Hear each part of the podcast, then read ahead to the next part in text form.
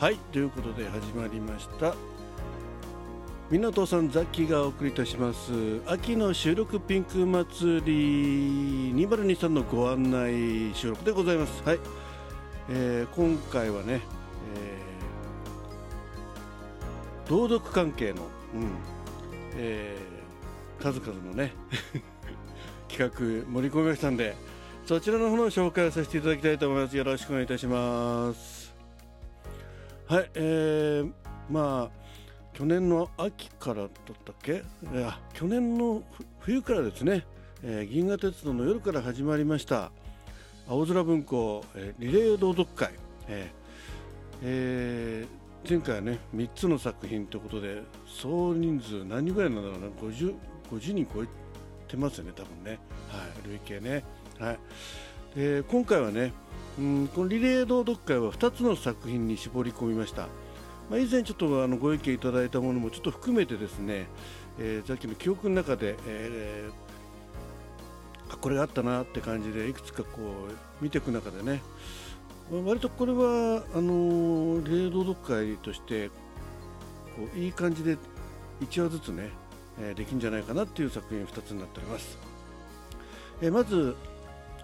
1つ目の作品はね10月8日に、えー午前2時だったかな、えスタートいたします。青空文庫リレー朗読会、えー、こちらのは、ま、夏目漱石さんのね夢十夜、えー、こちらの作品を皆さんと楽しんでいきたいと思っております。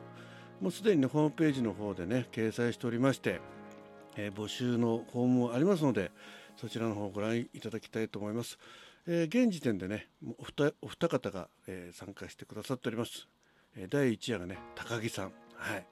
そして、えー、ちょっと飛びまして第7夜をパトラさんということでね今お二人エントリー済みでございます。はい楽しみでございます。えっ、とこちらに関しましてはあのサムネイルはねザッキーの方から、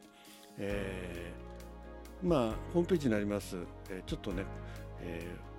ー、浮世絵風の、うん、女性がね、えー、本を読んでる感じのね、まあ、ちょっと、えーね、眠眠そうな感じでねということで夢十夜、えー、こちらの方の、えー、サムネイルで、えー、第何や何誰々さんということでね、え、追加したものを、え、サムネイルとして送らせていただきます、はい、参加方法はね、まあ、いつもと一緒なんですけども、えーまあ、この夢十夜につきましてはあの文字数もさほど多くないので、おそらく12分以内に皆さん読み切れると思います。はいまあ、一応ホームページの方には万が一ね、もうゆっくりゆったり 読み上げたいという方はね、2枠使うよって方に関してもですね、対応できるようにご案内の方差し上げております。えー、1回で収まる場合はね、えー、定型文、まあ、タイトル、ね、青空文庫夏目漱石夢十夜リレー朗読会第丸はな丸やね、はい。えーまあ、第1話で第1夜でしたね。第1夜。で、ね、スタートしていただいて本文を読んでいただく、ね、そして、えー、終わりましたら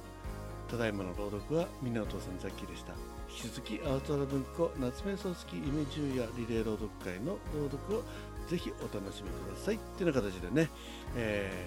ー、読んでいただければと思います、えーまあ、2枠に、ね、続ける場合はあのーえー、途中でね、え、切っちゃって大丈夫です。例えば「えー、〇〇〇っていうふうにこう話が一旦途中で止まってですねその次はタイトルを読まずにですねもういきなりその続きから読んでいただくという形でそして12分枠の中で、まあ、2枠にされる場合はね、えー、6, 6分後ね、うん、12分中6分後に、え、後半を入れていただく、ね。えー、3つに分かれる場合は4分に4分ずつで3分割でできるのかなとか、まあ、それはね、まあ、あの要は12分の中にその話数が収まればいいと思います。そんな感じで皆さん、あのえー、話数が分かれる場合はね、えー、やっていただきたいと思います。はい、この夢十夜にか、えー、夢十夜に関しましてはおそらく皆さん12分で収まると一番多いのが、えー、第1夜のね1977文字ということで大体ザキがちょっとゆっくり読んでみてですね、まあ、あとあの女性アナウンサーの方が朗読されてるのをちょっと拝聴して測ってみたりしたらね。だいたい1分間で230文字ぐらい、うん、そ10分間で2300文字ぐらいが読めそうなんですよ、ね、そうするとまあ12分あれば、まあ、大体1枠に収まると思います。はい、ということで、えー、まず10月1日あ10月8日の、えー、夜中の、ね、朝、ね、早朝2時から、えー、こちらの夏目漱石さんの「夢十夜」の第1夜がスタートいたします。はい、10名の方エントリーお待ちしております。はい、そして続きまして、えー、もう一つの作品ねこちらの方は日が変わりまして10月9日月曜日こちらの方に、えー、用意させていただきましたのは青空文庫のねポタービアトリックス、ね、ビアトリックスね、えー、さんの前話ね。これあれですよねあのピーター・ラビット、うん、の原作者になりますよね、えー、ヘレン・ビアトリックス・ポターは、えー、ピーター・ラビットの生みの親として知られるイギリスの絵本作家ということでこちらの絵本の方のね、えー、出ている。全部で19今青空文庫の方に載っております、はい。えー、それぞれ題名をちょっと読ませていただきますと、えー、アナウンサーピーターの話。これが第、えー、1話目ですね。これは2700文字ぐらいあるんで2枠ぐらいいくのかなと思います。でこれのわけはですねもう皆さんにお任せしておりますのでね、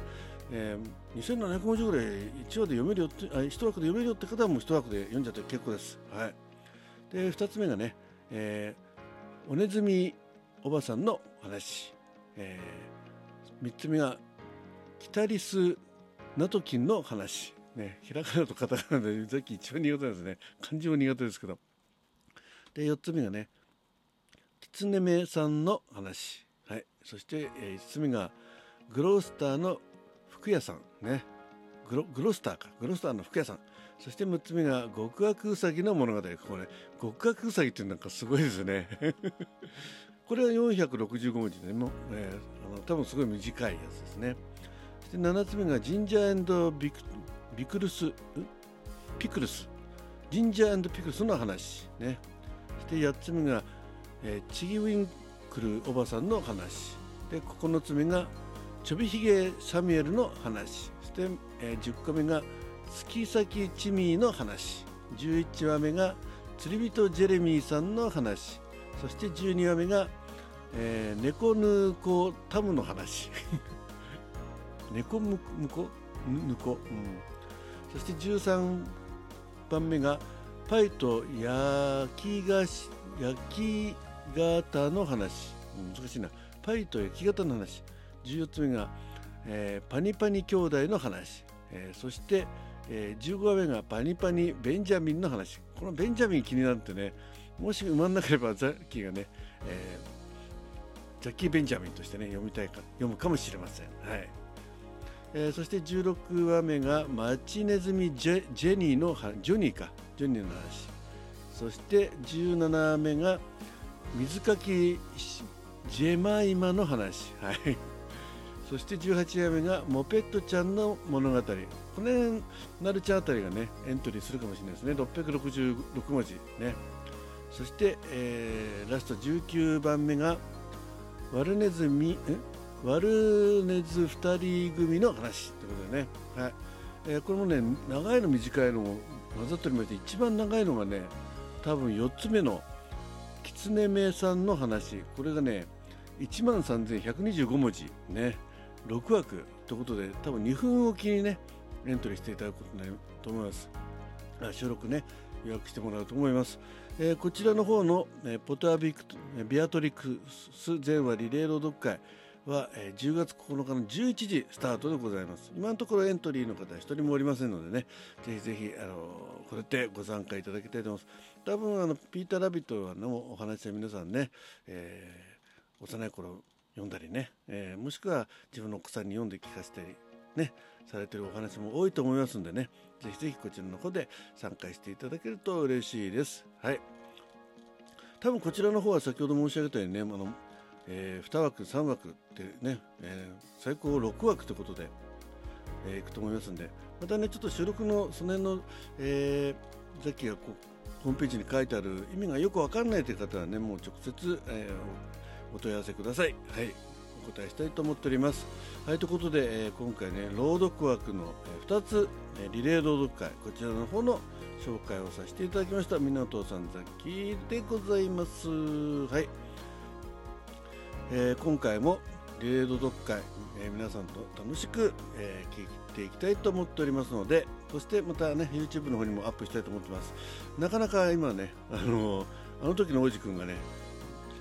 どえ動画化動画っていうことでもないんですけどねそちらの作業がちょっと今ピンク祭りの秋葉の方のね、えー、で滞っておりますがなんとか 秋までには あげたいと思ってます。で夏のやつもねまだまとめなきゃいけないんでね。はい。ということで港さんザキがお送りいたしました。秋の収録ピンク祭り2023、えー、朗読枠リレー朗読枠のご案内でございました、えー、URL の方貼ってありますのでぜひそちらの方からリンクをたどってホームページの方ご確認ください。どうも最後までお聴きいただきましてありがとうございました。